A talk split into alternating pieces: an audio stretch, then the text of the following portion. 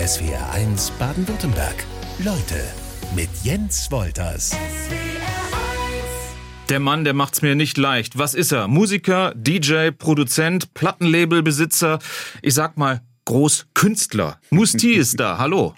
Hi, danke für die Einladung. Sehr gerne. Und ähm, wie habe ich jetzt zu sagen? Ähm, Mus, Herr T, ähm, Mustafa, was, was darf sein? Kannst du dir aussuchen, tatsächlich, Herr T würde mir schon gefallen, aber Musti ist super, ganz kurz. Herr T, ich mach mal Herr T. Der Anfang ist also gemacht. Wir haben noch eine Menge zu besprechen bis zwölf. Das Phänomen, aber wir hatten es gerade schon während der Song lief, äh, SW1 Leute mit DJ und Musikproduzent Musti, das ist schon beeindruckend, oder? Über so eine lange Zeit so einen Erfolg zu haben? Also das ist aber, ist so, wenn du wirklich kompositorisch von der Musikproduktion eigentlich so das Höchste, was du erreichen kannst. Champions League. Ja, definitiv. Ist es äh, Lieblingsmusik Musik von dir? Was heißt Lieblingsmusik? Aber ich wertschätze natürlich das, was dahinter steckt. Und es gibt schon so ein, zwei Titel auch von Aber, wo ich sage, das groovt. Das stimmt. Äh, ich würde mhm. gerne mal so ein bisschen, ähm, ich habe den, den Blog jetzt hier woher, wohin genannt, ähm, auf dein Leben schauen. In NRW geboren, in Hannover zu Hause und in der Musikwelt bekannt. Ähm, die Musik sollte es von Haus aber eigentlich gar nicht sein bei dir. Genau, also immer natürlich, wie es immer so ist, äh, gerade als, als äh, junger Mann immer sehr interessiert an bunten Knöpfen gewesen und dann mal gesagt, Mensch, äh, nee Papa, ich spiele jetzt kein Piano, ich probiere mal die Heimorgel. Da habe ich so die ersten Versuche am, äh, am Musikinstrument gehabt, aber eigentlich mit der Maßgabe, ich habe das bei meinem Vater, er war Arzt, habe das da gesehen, dass es ein guter Beruf ist und er hat mich da auch so ein bisschen hingedrängt tatsächlich. Und Musik war immer immer ein Hobby, das war immer klar. Und irgendwann wurde aus dem Hobby tatsächlich ernst und äh, bin froh, dass ich irgendwann den Mut gehabt habe tatsächlich, dann irgendwie auch zu sagen, Papa, ich mach das nicht. Musstest du ähm, überzeugen oder? Ähm ja. Definitiv. Also es war natürlich, kennst selber, du bist selber Vater, ich bin ja. Vater. Du willst natürlich das Beste für dein Kind. Ähm, und ähm, ich sag mal so, vor, wann war das jetzt? Äh, okay, knapp 35 Jahren. Äh, wenn dann dein Vater sagt, ey, das ist doch kein richtiger Beruf. Kannst du doch nicht machen. War bei mir auch so. Lern mal ein Handwerk. Ja, genau. ähm, wieso Hannover und nicht Berlin, London, New York?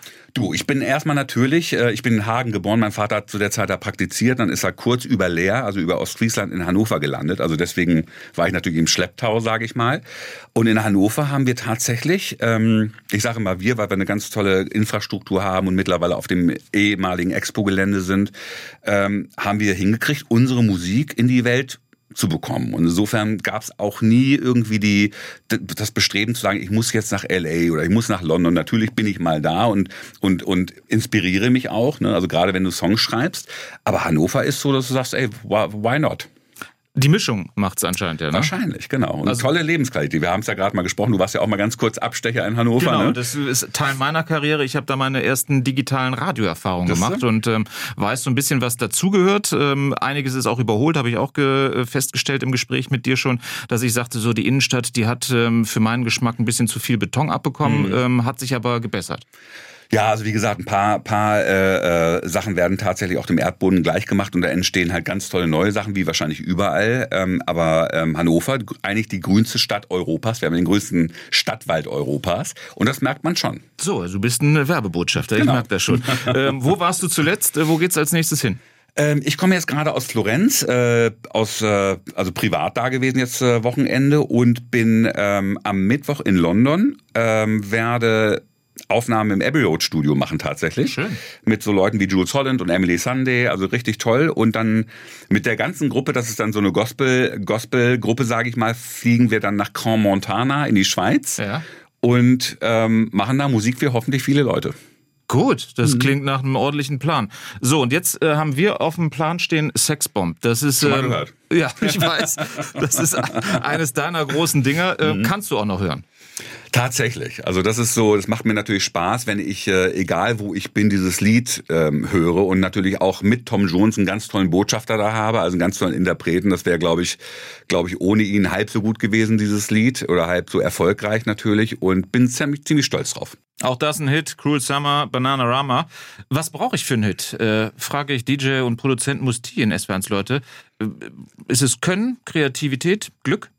Ich glaube, eine gute Mischung von allem und dann natürlich auch vielleicht so ein bisschen Infrastruktur, wo du weißt, wo, wo, also wenn wir jetzt gerade über Musik sprechen, aber Erfolg im Allgemeinen, wo, wo veröffentliche meine Kunst, äh, wer kann das promoten? Also die Leute müssen ja auch dann davon erfahren, was heutzutage, glaube ich, der größte Anteil ist. Vor deinem ersten großen Hit, ähm, wie lange warst du da sozusagen schon äh, unterwegs und äh, hast drauf gewartet oder war es gar nicht deine große Sehnsucht, den einen großen Hit zu machen, sondern du warst auch bis dahin schon ganz glücklich?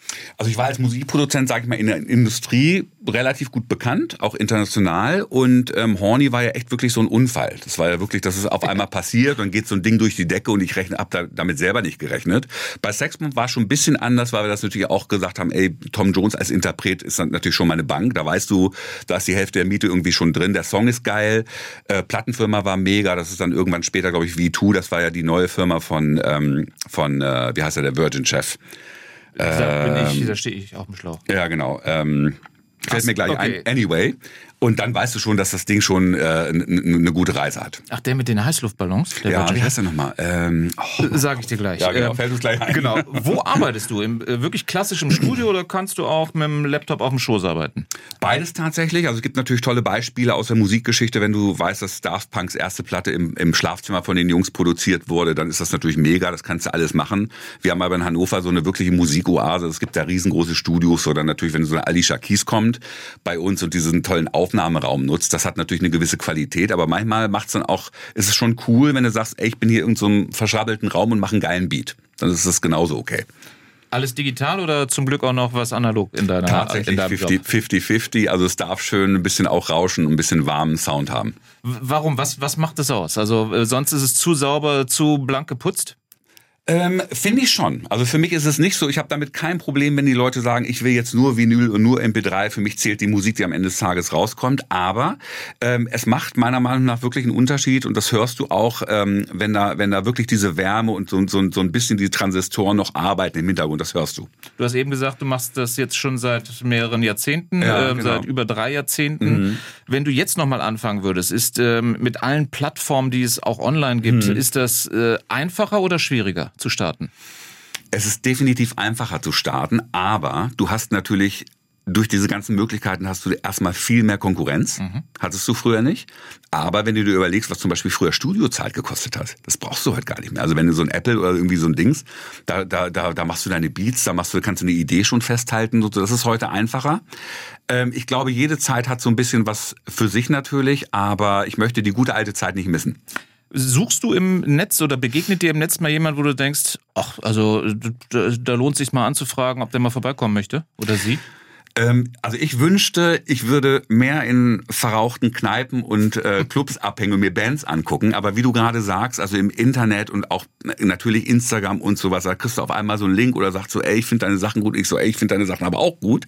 Let's meet. Oder man macht es erstmal virtuell, dass man ja. sich was hin und her schickt und auf einmal hast du, ein, hast du ein geiles Stück Musik und hast den Künstler im Zweifel noch nie getroffen.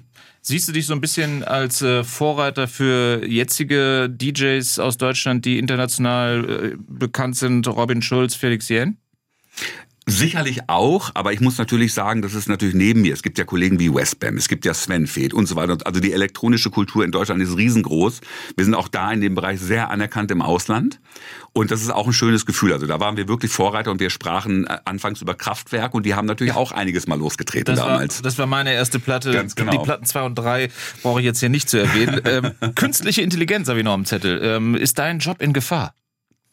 Ähm, glaube ich nicht, weil natürlich immer ein Mensch von Nöten ist, irgendwann mal etwas ins System reinzugeben. Also die Leute denken ja auch, so eine Musik produziert sich von selber oder du musst ein, auch als schlechter Sänger kannst du irgendwie was werden. Ich glaube da nicht dran. Also man muss schon irgendwie Talent und so eine Vision haben. Und ich finde das eigentlich ganz spannend, irgendwie, was da gerade passiert. Es gab ja gerade von einem großen Telekommunikationsanbieter irgendwie so ein äh, äh, ähm, äh, Projekt, wo eine künstliche Intelligenz, glaube ich, Beethovens siebte, mhm. die nicht zu Ende geschrieben wurde, zu Ende komponiert hat. Und das ist interessant. Also da sagen natürlich Komponisten, also oh, weiß ich nicht, aber es ist zumindest ein Ansatz, der man, den man mal beachten könnte. Billy Ocean in SW1 Baden-Württemberg. Billy Ocean ist schon eine große Nummer. Dein ähm, Lieblingssänger. Meiner nicht, also der ist nicht ganz oben auf meiner Favoritenliste, habe ich dir gerade verraten, das stimmt. Ähm, du sagst, der hat eine gute Stimme. Ja. Ähm, für mich ist es immer so ein bisschen zu nah am Schunkeln. Aber mhm. es gibt natürlich noch deutlich größere Namen. Musti ist weiter zu Gast in SW1 Leute. Michael Jackson, wie klingt der so am Telefon? Ähm, tatsächlich, also sehr, sehr sympathisch. Ähm, ich durfte ja mal ein Stück für ihn äh, remixen. Mhm. Das war ja alles äh, pre-Internet, also wirklich so mit, mit, mit äh, großen Tonspurbändern quasi Die hin und her schicken ja. und so und richtig heftig. Und der hat sich tatsächlich irgendwann gemeldet äh, nach zwei Stationen, also einmal Plattenfirma, dann Management, dann war er Apparat, hat sich bedankt für den Mix, dass er den toll findet, hat mich zum Konzert nach äh, London eingeladen und ich damals, wie ich als Jüngling so war, so nach dem Motto, thank you Mr. Jackson, but I have to work. Im Nachhinein würdest du sagen, Fehler? Komm, ja. Also vielleicht der einzige Fehler, den man so, so gemacht hat. Und natürlich heute, wenn du denkst, oh, ein Instagram und machst ein Foto und das hat man ja früher alles gar nicht gehabt irgendwie. Aber ich war damals so ein Nerd und habe echt meine Studiozeit auch genossen. Aber um auf deine Frage zu antworten, sehr sympathisch und gar nicht so hihi und hoch, wie man so denkt. Und dass du ihn gleich erkannt hast oder hast du erst gedacht, das ist irgendwie Telefonstreich? Nee, es war schon. Also, sie haben gesagt, der, der ist jetzt am Telefon und der gleich spricht Mr. Jackson mit ihnen. Ich so, okay. Gut, und die, ja. diese Einladung, ähm, auf ein Konzert von mhm. ihm zu gehen, die hat es dann auch nur einmal gegeben. Ja, leider. Hm, okay. äh, wie läuft eigentlich so eine Zusammenarbeit ab? Also äh, du hast jetzt gesagt, ähm, vor dem Internet wird dann halt da noch wild verschickt und Bänder mhm. verschickt. Meldest du dich äh, bei jemandem, wenn du sagst, oh, den Song finde ich gut, da würde ich gerne einen Remix von machen oder geht's andersrum? Oder geht's in beide Richtungen? Ist, also heute ist natürlich, äh, ist, ist ja alles möglich. Du kannst ja wirklich sagen, oh, das finde ich super, dann schreibst du die Leute am besten noch per Internet an oder per, per Instagram und so. Es geht einfach. Aber in der Regel ist es ja so, dass dich der Künstler oder die Firma fragen muss. Also mhm. früher war es ja nicht üblich, dass du gesagt hast, oh, ich habe da so eine Idee. Das ist heute viel einfacher geworden. Aber ähm, meistens werden dann so die, die Drähte quasi zwischen Freunden oder, oder Managern oder sowas gelegt. Und wenn du dann einen, einen Mix machst, ähm, dann musst du dir den noch abnehmen lassen? Genau, also meistens ist es ja tatsächlich ein Auftrag von der Plattenfirma, insofern ist das entspannt, aber ich mache gerade ein ganz spannendes Projekt tatsächlich mit Giorgio Moroder zusammen, wo noch ein dritter ziemlich großer Künstler involviert ist. Und Dessen Name ist? Ähm, fängt mit David an und hört mit Bowie irgendwie auf und sowas. Also okay. ist noch so ein bisschen, ist jetzt wirklich ganz brandheiße News. Ja. Wir gucken mal, aber seid mal gespannt, da kommt vielleicht was Schönes. Und da, da musst du natürlich, das macht man ja allein aus Höflichkeit, auch wenn man die Rechte hat, dass man trotzdem sagt, man, gerade im Namen, äh, im, im Falle von David Bowie, dass man das Estate nochmal um Erlaubnis oder um, um einen, einen Segen bittet quasi. Aber das ist ja dann auch schon, sage ich mal, ähm, da weiß man schon, mit welchen Namen man da arbeitet. Da muss man vorsichtig sein oder ist man da aufgeregter? Ähm, also mittlerweile natürlich ist, ist, allein aus Respektsgründen freue ich mich, solche Projekte zu machen, aber ich bin da mittlerweile echt entspannt. Also ähm, spannender ist es oft immer noch, kann man sagen, wenn man im Studio mit den Leuten arbeitet. Und da hast du die größten Sänger teilweise, die dann aber so unsicher sind im Studio, weil du natürlich dann, die machen sich ja in Anführungsstrichen nackig, wenn sie vor dir quasi singen. Und da musst du halt Psychologe sein, du musst immer ein bisschen auch die breite Schulter sein. Ähm, ich habe immer so einen Trick, dass ich halt vor der Aufnahme dann oben in unser Restaurant gehe im, im, äh, im, im Pavillon, mit denen erstmal ein schönes Dinner oder Lunch machen und, und meistens sind die dann schon handzahm, die ah, Leute. Ah, okay, dass du, genau. dir, dass du sozusagen das, das erste Eis, was es möglicherweise genau. gibt, äh, berichst. Ganz genau. Und welche großen Namen sind äh, die entspanntesten? Also meistens tatsächlich wirklich alle ganz großen und alle ganz kleinen und die so in der Mitte sind, sage ich mal, da denkst du so, was doch gar nicht nötig, lass doch mal.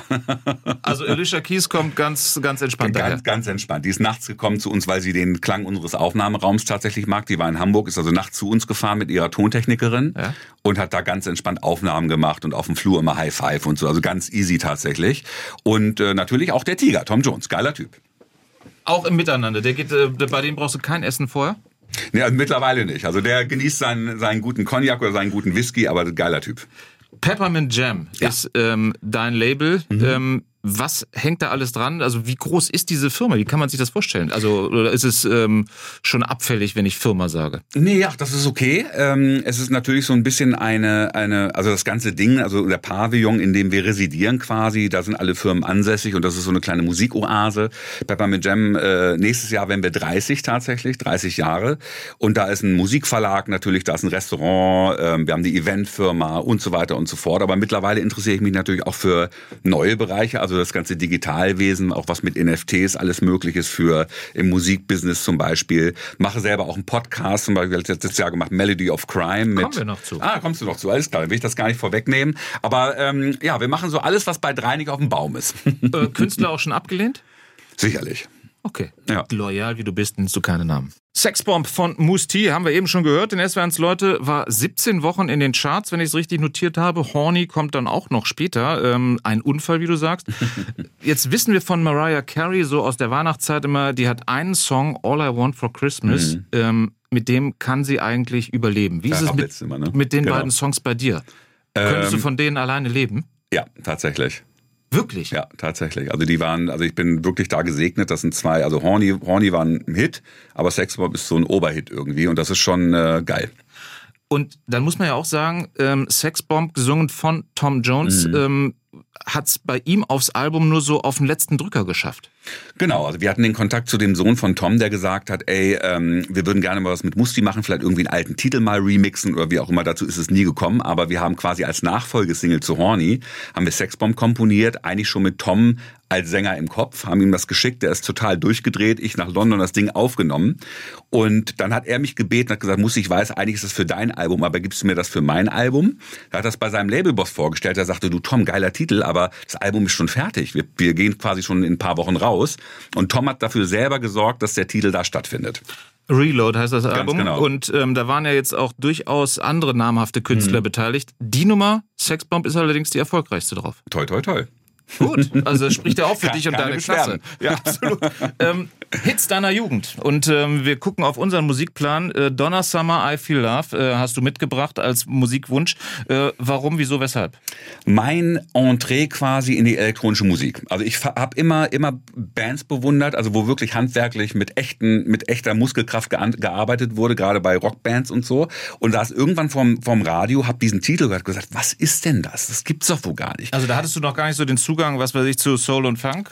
Im- Immer natürlich, weil ich da auch die Sänger immer wertgeschätzt habe, gerade gerade schwarze Sänger. Ich bin ein Riesenfan, aber es war immer so, also Donna Summers kam und gesagt, wie kein echter Schlagzeuger. Und dann singt da so ganz erotisch so eine Frau und du bist da so ein Teenager, sagst so, bin in einer Welt gerade, die ich nicht kenne.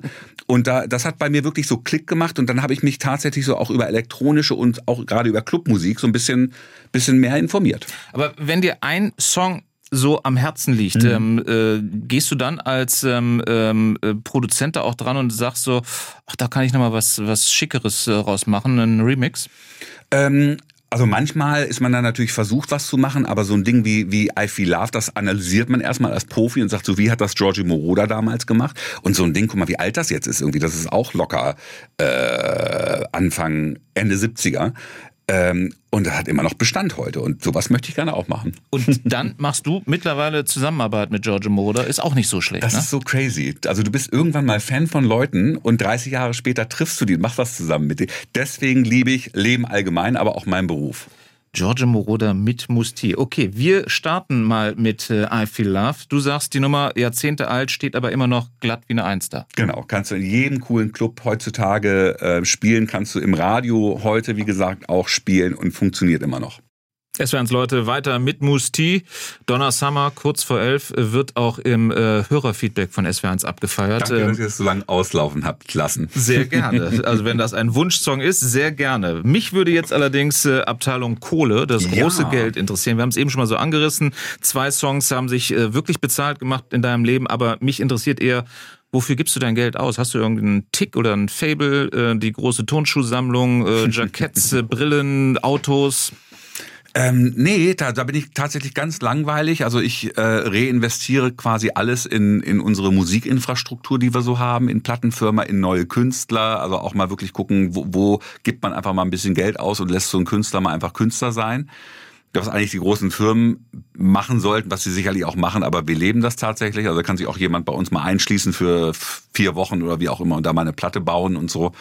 Das, Das heißt, machen wir. das kostet ja sonst, also wenn ich als Künstler, genau, genau. als Künstler komme, würde Genau. vier Wochen Studioarbeit wirklich richtig Kohle kosten. Ganz genau. Und ähm, das mache ich gerne und wie man sieht, esse ich gerne. Sehe ich jetzt nicht. Okay, habe ich gut kaschiert. Ja. Hast du einen Künstler, eine Künstlerin an der Hand, wo du sagst, die geht oder er geht demnächst komplett durch die Decke? Achtung, aufpassen. Ich würde das natürlich allen wünschen, aber da, das, du hast ja mittlerweile so viel Faktoren. Also es gibt so einen geilen ähm, Italiener, Chris Cassara heißt er, der ist so in, in Elektronikmusikszene, äh, ist er schon bekannt irgendwie und den fördere ich so ein bisschen. Der, der macht ganz tolle Sachen, so ein bisschen, so ein bisschen auch wie, wie diese ähm, so Air und französischen Bands und so richtig cool. Jetzt haben wir eben schon gehört, es läuft bei dir auch einiges noch analog und nicht digital, aber Genau. trotzdem, wie schnell überholt sich Technik bei dir äh, in deinem äh, Geschäft, in deinem Studio, äh, ob Hardware oder Software, Mhm. ähm, musst du da immer auf dem, auf dem Laufenden sein, immer das Neueste haben? Also Hardware lustigerweise, wenn du sowas richtig cooles, altes und Analoggerät hast, das hält ewig. Also das ist dann wirklich, also je älter, desto besser klingt's dann wahrscheinlich auch. Und digital, das haben wir wahrscheinlich auch wie mit unseren Telefonen oder so, dann mal sagst, alle zwei Jahre vielleicht mal ein neues, das hast du bei allen Computerprogrammen halt auch. Da musst du auch schon gucken. Die sind natürlich alle pfiffig. Also irgendwann funktionieren dann so Softwaregeschichten nicht mehr und dann bist du mitten im Mix und am nächsten Tag machst du deinen Computer an und dann sagt er so, ja, das Plugin gibt's nicht mehr. Und du sagst, das kann ja nicht wahr sein. Das ist schon anstrengend teilweise. Du warst der erste Europäer, der eine Grammy-Nominierung in der Kategorie genau. Best Remixer genau. bekam. Ähm, das klingt schon mal gut. Ja, das kam auch so aus dem Nichts irgendwie und ich war natürlich, weil ich, weil ich auch zu der Zeit, das war 1998, bin ich ja mit meinen äh, Helden, also auch so die DJs und Produzenten aus dieser aus dieser ähm, Hausmusikszene, die ich halt so sehr liebe. Das war halt Frankie Knuckles, äh, David Morales, Todd Terry und so weiter und so fort. Und das hat mich so kalt erwischt, weil du solche Sachen ja nicht planst. Und wie gesagt, wir hatten damals, gab es kein Internet und Social Media. Also da wurde ich ganz kalt angerufen im Urlaub und gesagt, apropos, du bist für einen Grammy. Ich so, wie? Also habe das auch nicht ernst genommen. Und dann bist du irgendwann auch in New York tatsächlich. Und äh, jeder denkt, du bist jemand, weil ne, wenn mhm. du bei den Grammys bist, dann muss ja auch jemand sein. Und dann äh, bist du auf Toilette und pinkelst neben Daddy DeVito. Und äh, ich saß im Publikum neben Mike Tyson zum Beispiel. Ja. Und habe dann meine Helden gesehen. Also auch so ein Pavarotti damals, äh, der dann nicht gekommen ist, weil er krank war oder irgendwas an der Stimme. Und Aretha Franklin eingesprungen ist und für ihn Nessun Dorma gesungen hat. Also so ein Kram passiert da, wo du so denkst, du willst einfach nur noch sterben danach, so schön ist das. Das sind also schon alleine gute Erfahrungen. Hätte es mit der Auszeichnung, mit dem Grammy ähm, auch noch äh, Geld gegeben? Also ich habe da jetzt keine ich Ahnung, glaube, keine Geld Erfahrung. da nicht. Also ich habe ich hab ja noch so eine Medaille tatsächlich, die ist von Tiffany. Das kriegt jeder Nominierte. Das wow. ist so eine Goldmedaille. Das ja. ist, glaube ich, das einzige an Barem, was ja. du so kriegst. Ich glaube, die Auszeichnung selber, vielleicht auch schon das Nominiert-Sein, das macht natürlich was in deiner für deine Karriere. Also die, die Industrie, die Musikindustrie kennt dich, weißt du, hey, okay, wow. Und äh, wir haben ja jetzt auch tolle, tolle Leute nominiert. Purple Disco Machine ist ja jetzt für den diesjährigen mhm. Grammy, glaube ich, für Remix auch nominiert. Und das ist natürlich immer schön zu wissen, wenn da Kollegen dann auch so am Start sind. Drei goldene Schallplatten, machen die sich bezahlt? Nee, die sehen nett aus. Also ich hänge die, ich hänge die dann auch nur so an Hast du für Sexbomb bekommen, ne? Ja, an, an un, unoffensichtliche Orte und hängen dann mal auf dem Klo bei mir oder sowas. Also. auch schön. Ähm, wovon lebst du in erster Linie? Von deinem Label oder von deinen Auftritten als DJ?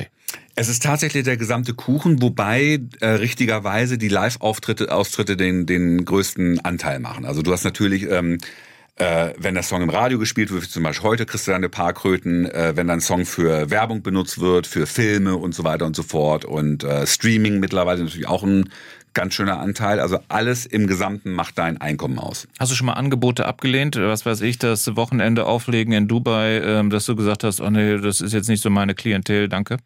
Bin generell natürlich sehr, sehr offen. Ich habe aber tatsächlich ähm, gerade Katar abgelehnt zur, zur Fußball-Weltmeisterschaft. Auch sehr, sehr lukrativ, aber habe gesagt, so, ah, weiß ich nicht genau.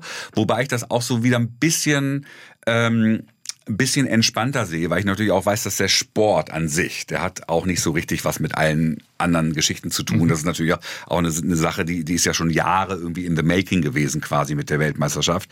Aber ich habe ich hab das nicht gefühlt. Ich habe gesagt, nee, das machst du nicht bei allem, was Moose T ist und äh, kann und bisher gemacht hat, habe ich eins vergessen in SWRs Leute. Du bist auch Podcaster. Ja, wie jeder heutzutage, oder? Wahrscheinlich. Melody of Crime ist der Titel, zu finden in der ARD Audiothek aus der, ich sag mal, Kategorie True Crime Podcast. Mhm. Was passiert da? Also tatsächlich spannend. Ähm, wie du merkst, rede ich gerne. Ja und höre auch gerne Leuten zu. Was und, gut ist in der Sendung. Ja, absolut, genau. Davon lebt das ja so ein bisschen hier. Ähm, und hätte natürlich mir vielleicht irgendwann vielleicht sogar einen Podcast, wo man über Musik redet, wie auch immer, wäre jetzt aber auch nicht der Erste gewesen, der sowas gemacht hätte. Und ähm, habe irgendwann die Idee zugetragen bekommen, ey, hast du Lust auf so einen True Crime Podcast, gemischt mit Entertainment? Das konnte ich mir überhaupt nicht vorstellen. Und habe dann die ähm, Lydia Bennecke getroffen, also eine der deutsch, deutsch bekanntesten Kriminalpsychologinnen in Deutschland, die wir haben ganz pfiffige Frau. Und dann haben wir so ein Konzept erarbeitet, wo es im Prinzip um True Crime Fälle, aber aus dem Entertainment Business geht. Da kommt dann so die Familie Gucci mal vor, der Produzent äh, äh, Phil Spector, R. Kelly natürlich jetzt mhm. relativ jüngstes Geschehen. Und das hat so einen Spaß gemacht, also wirklich diese beiden Gewerke zu mischen. Das war toll. Das heißt, ihr klamüsert die Fälle auseinander und äh, Musik kommt auch noch vor oder genau, also die Kunst nicht zu kurz? Ganz genau. Die Kunst wirklich zu, zu kurz. Natürlich dann bin ich so der Entertainment-Heini quasi, so aus meiner, aus meiner Brille. Lydia ist dann sehr fundiert und auch sehr, sehr psychologisch am Start. Und das ist ein großer Spaß, sich das anzuhören. Und hat die Kunst genug Crime? Immer.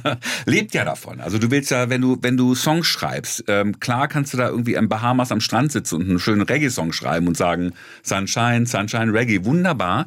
Aber richtig wahre Kunst lebt ja oft von Reibung. Und wenn du irgendwie vielleicht eine doofe Erfahrung gerade hattest oder es draußen wirklich düster und es regnet, dann passieren spannende Sachen im Kopf eines Künstlers, bilde ich mir zumindest ein. Bist du geschäftlich schon mal betrogen worden?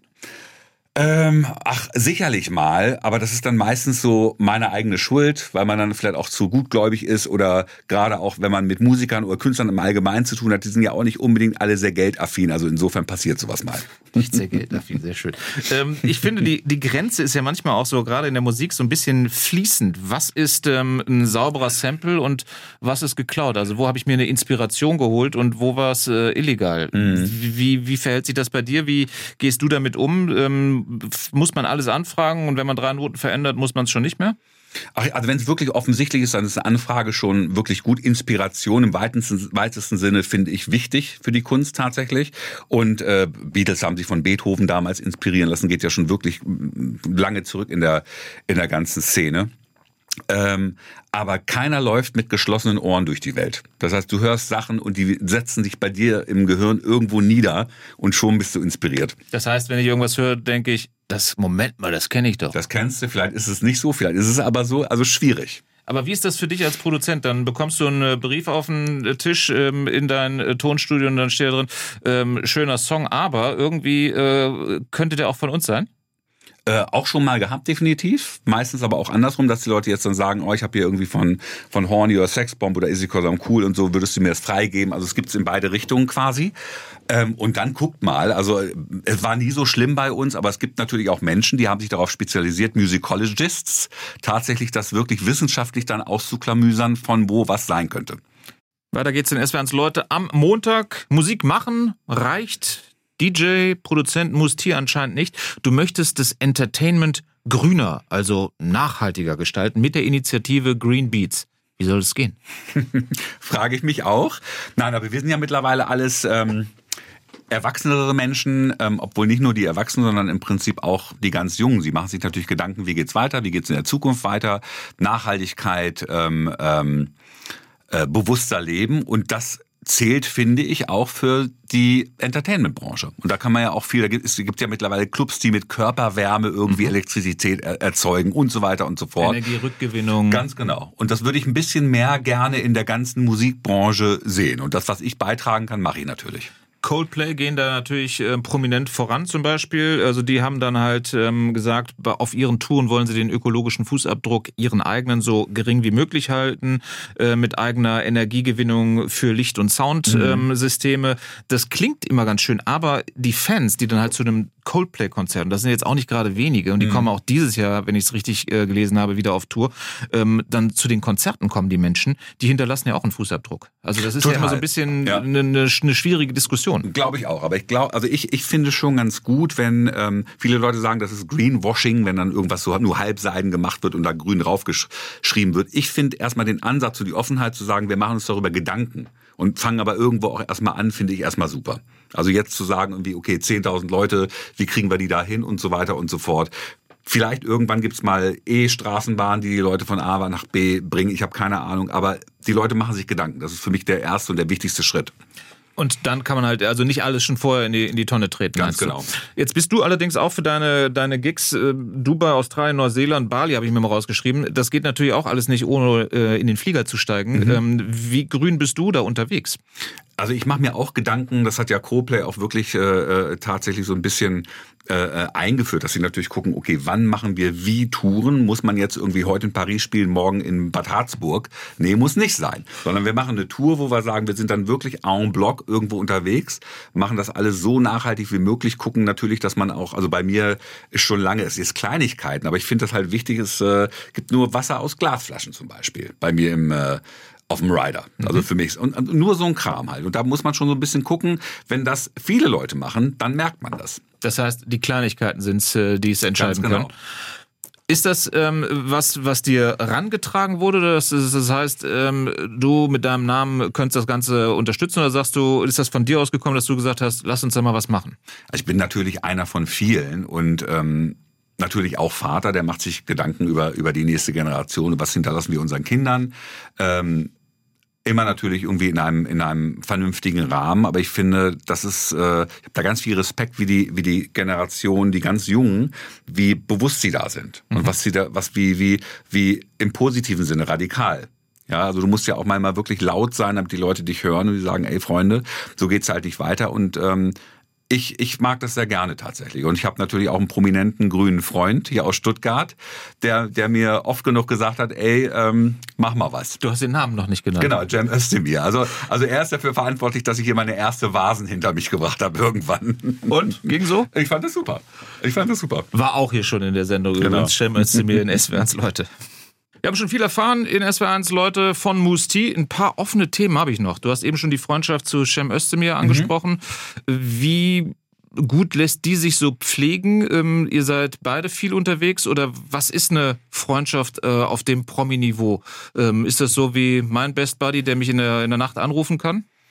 Äh, das würde ich jetzt nicht sagen. Also es ist natürlich so, äh, äh, wir mögen uns sehr und man natürlich versucht man auch Freizeiten zu schaffen. Irgendwann jetzt im äh, wann habe ich das letzte Mal gesehen? Letzten Sommer in Berlin, äh, in Persona zum schönen Essen. Und das reicht uns beiden dann aber auch. Ne? Wir sind beide, beide unterwegs und können uns aber in diesem Abend dann, auch den wir zusammen haben, genug ähm, Futter fürs Gehirn geben. Ihr braucht nicht den wöchentlichen Ganz genau. Austausch, genau. okay, dass ihr, dass ihr telefonieren müsst.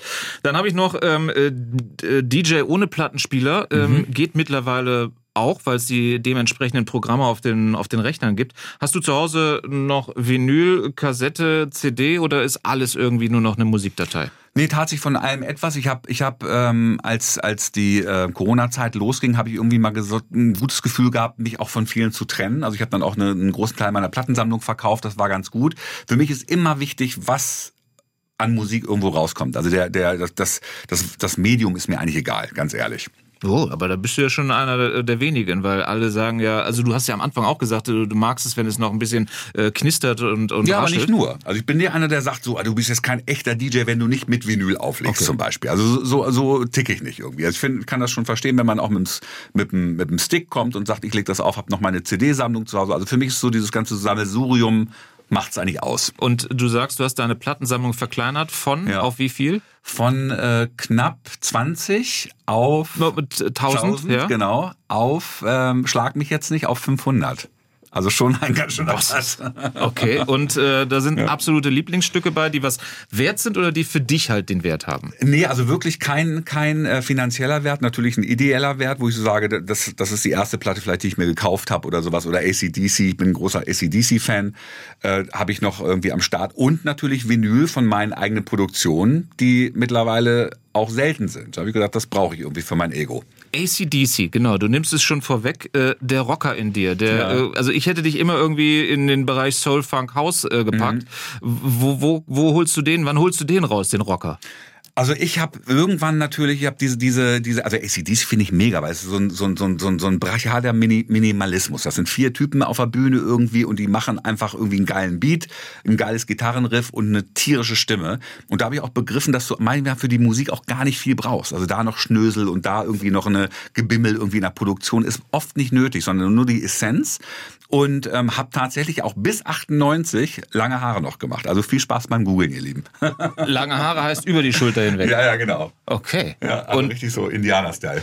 Und das zeigt sich ja dann auch jetzt in deinem Studio. Da ist ja auch wirklich alles dabei, von von Soulfunk bis, äh, wen habe ich gesehen, Bela B von den Ärzten. Ähm. Bela Scorpions haben jetzt zwei, fast zwei Jahre bei uns aufgenommen, die letzte Platte. Also auch während der Pandemie. Das war auch mega mit den Jungs. Sie konnten dann quasi im eigenen Bett schlafen zu Hause, mussten nicht in L.A. irgendwo aufnehmen. Das war auch toll. Also alles an Musikrichtungen wirklich von Klassik bis äh, harte Gitarren. Musti in SWRs Leute, wir haben nur zwei Stunden, die sind jetzt vorbei. Tut mir leid. Schade. Danke, Danke fand ich auch Einladung. sehr angenehm, jawohl. Mhm. Und zum Abschluss gibt's noch ACDC, You Shook Me All Night Long. Yeah. Danke fürs Kommen. Dankeschön. SWR 1 Baden-Württemberg. Leute, wir nehmen uns die Zeit.